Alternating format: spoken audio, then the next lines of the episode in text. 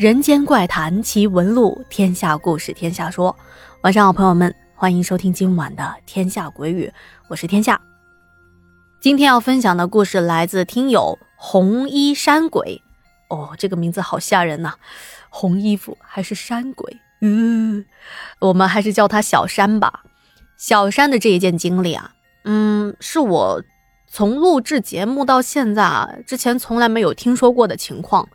啊，不是属于那种恐怖的类型，但是就是很奇怪，呃，所以有一些既好奇又害怕的朋友是可以放心的收听这一期的故事的。那究竟是怎么一回事呢？马上跟随着天下走进今天的故事。小山说啊，我是一名在四川泸州读书的在校大学生，我的老家是四川乐山的一个小县城。嗯，在去年过完了大年的初三，我就到乡下的外婆家去看望她。我外婆家所在的区域附近新修了一条快速通道，这条通道是可以直接到达县城或者是去乐山市区的。那么这一年的春节，只有我的表哥，也就是我舅舅的儿子回到外婆家过年。舅舅和舅妈因为生意的原因，在外头没有回来。而我的表哥呢，一直是在成都上班的，平常也是很少回到奶奶家。我在外婆家住了几天，到了初七这一天，吃过了晚饭，我就在我表哥的房间打游戏。他跟我说要我陪他去乐山市区一趟。我跟他说，都这么晚了，去乐山干什么呀？他就跟我解释说，是在二手物品的买卖平台上买了一架无人机。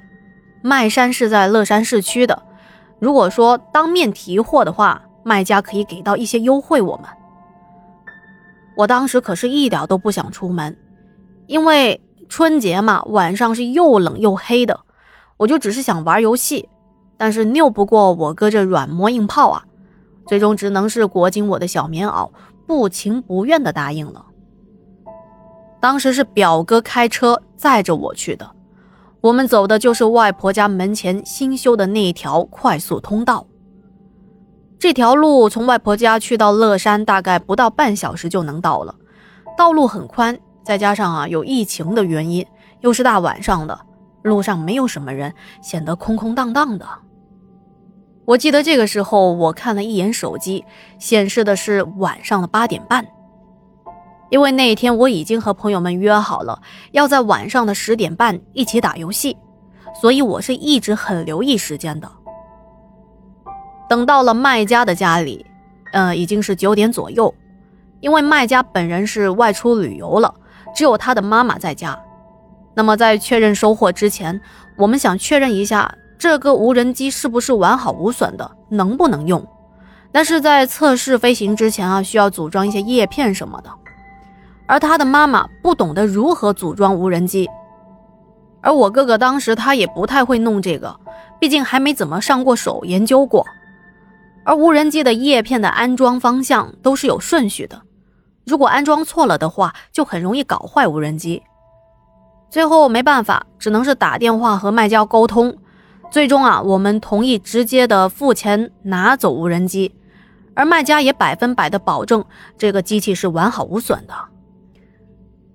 等返程的时候已经是九点半左右了，我有些着急，在旁边不断的去提醒和催促我哥，让他赶紧回家。就这样，我们发动了汽车往回开，而在回家的路上，就发现，在快速通道上，我们看到在左边的通道停着救护车和交警，很明显，这是路上有人遭遇了车祸。我哥当时还对我说：“哎哎。”快看快看，哎，你看到没有？那地上啊，一大滩红色的，应该是血吧？咦，看来撞得挺惨的。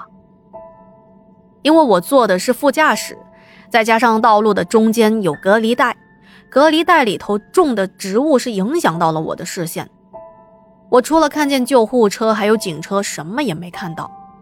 我哥还说：“哎，那我们就掉个头去，去看看怎么一回事吧。”哎呀，您也知道的，人的好奇心有时候是很重的。那遇到一点没见过的东西，就想凑过去看看。而我估计当时也是鬼迷心窍吧，居然同意了，还跟我哥说：“啊，好啊，好啊，那我们去看看撞的怎么样，严重不？”我们过去之后，救护车是刚刚走，我们只看见地上有一些摩托车的残骸，还有血迹，啊，也没什么好看的，就掉头往回走。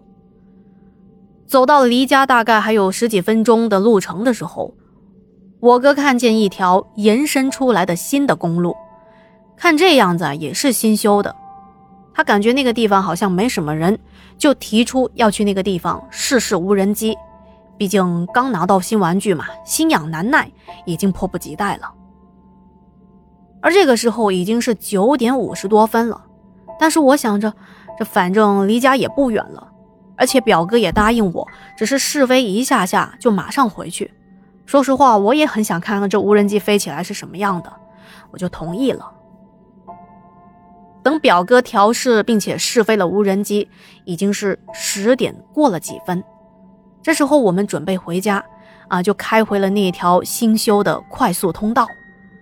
而最奇怪的事情就是在后面的这一段路上。按照正常来说，我们测试无人机的地方离回家还有十几分钟的路程。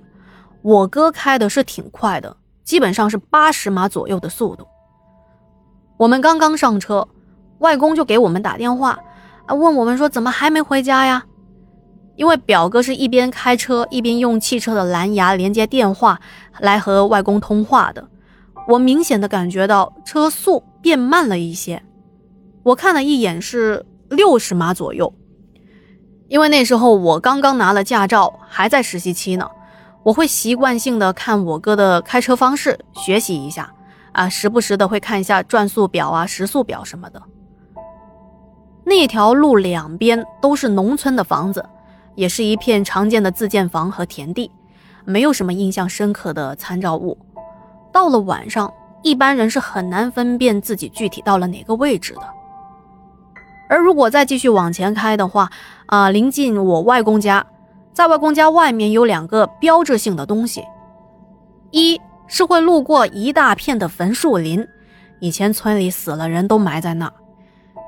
第二个就是在外公家的外面，刚好有一个红绿灯，所以一般啊，就是快开到外公家的时候，一看到这两个东西啊，我们就知道快到了。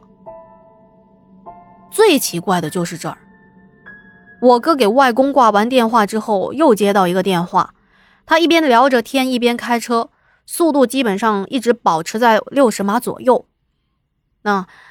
按照平常来说啊，八十码左右的速度开十几分钟是可以开回家的。可是开着开着吧，我哥突然就问我说：“哎，怎么马上就要到县城了呢？你看见外公家了吗？难道是我们开过头了吗？”我抬眼一看窗外的建筑物，县城的样子清清楚楚的，此刻就摆在我们的面前。要知道，从我们刚才出发的地方到县城，起码要二十多分钟的时间。而我再看向手机，显示的是十点十几分，也就是说，呃，开了七八分钟，我们就到了县城了。要是说我哥在打电话的时候没有注意到外公家门前那个标志性的坟树林和红绿灯，可我是一直看着窗外的，也没看到这些景物啊。等我们回到家后，一琢磨，我和我哥都感到害怕，因为不知道该怎么解释。这手机上显示的时间总不可能出错吧？我们在路上开得好好的，怎么会一下子就穿梭到另外一条路上呢？连时间也缩短了。后来我们还想了想，也不知道这件事情跟我们好奇的去看了那个车祸现场有没有关系呢？啊，这个故事提到了很多时间节点啊，我不知道您听了之后会不会有点晕。那我一句话概括，就是说，它本来是开在一条呃新修的路上的。那么按理来说，这段路应该是要开个十几分钟，可是过了七八分钟，他们却开到另外一个地方，而他们都是一直照常开着，就不知道到底是如何会变成那个样子。哎呀，对于这个现象啊，如果收听节目的您有任何的看法或者是想法，欢迎在节目的下方留言告诉我哦。好的，那今天的节目就到这里啦，感谢您的收听和陪伴。如果觉得天下故事讲的还不错，不要忘记帮天下点赞、打 call、留言、转发。啊，最近这个西米团的优惠活动还在持续当中啊，现在如果购买天下的年卡是可以享受九折的优惠的。好的，广告也打完了，我们明晚再见。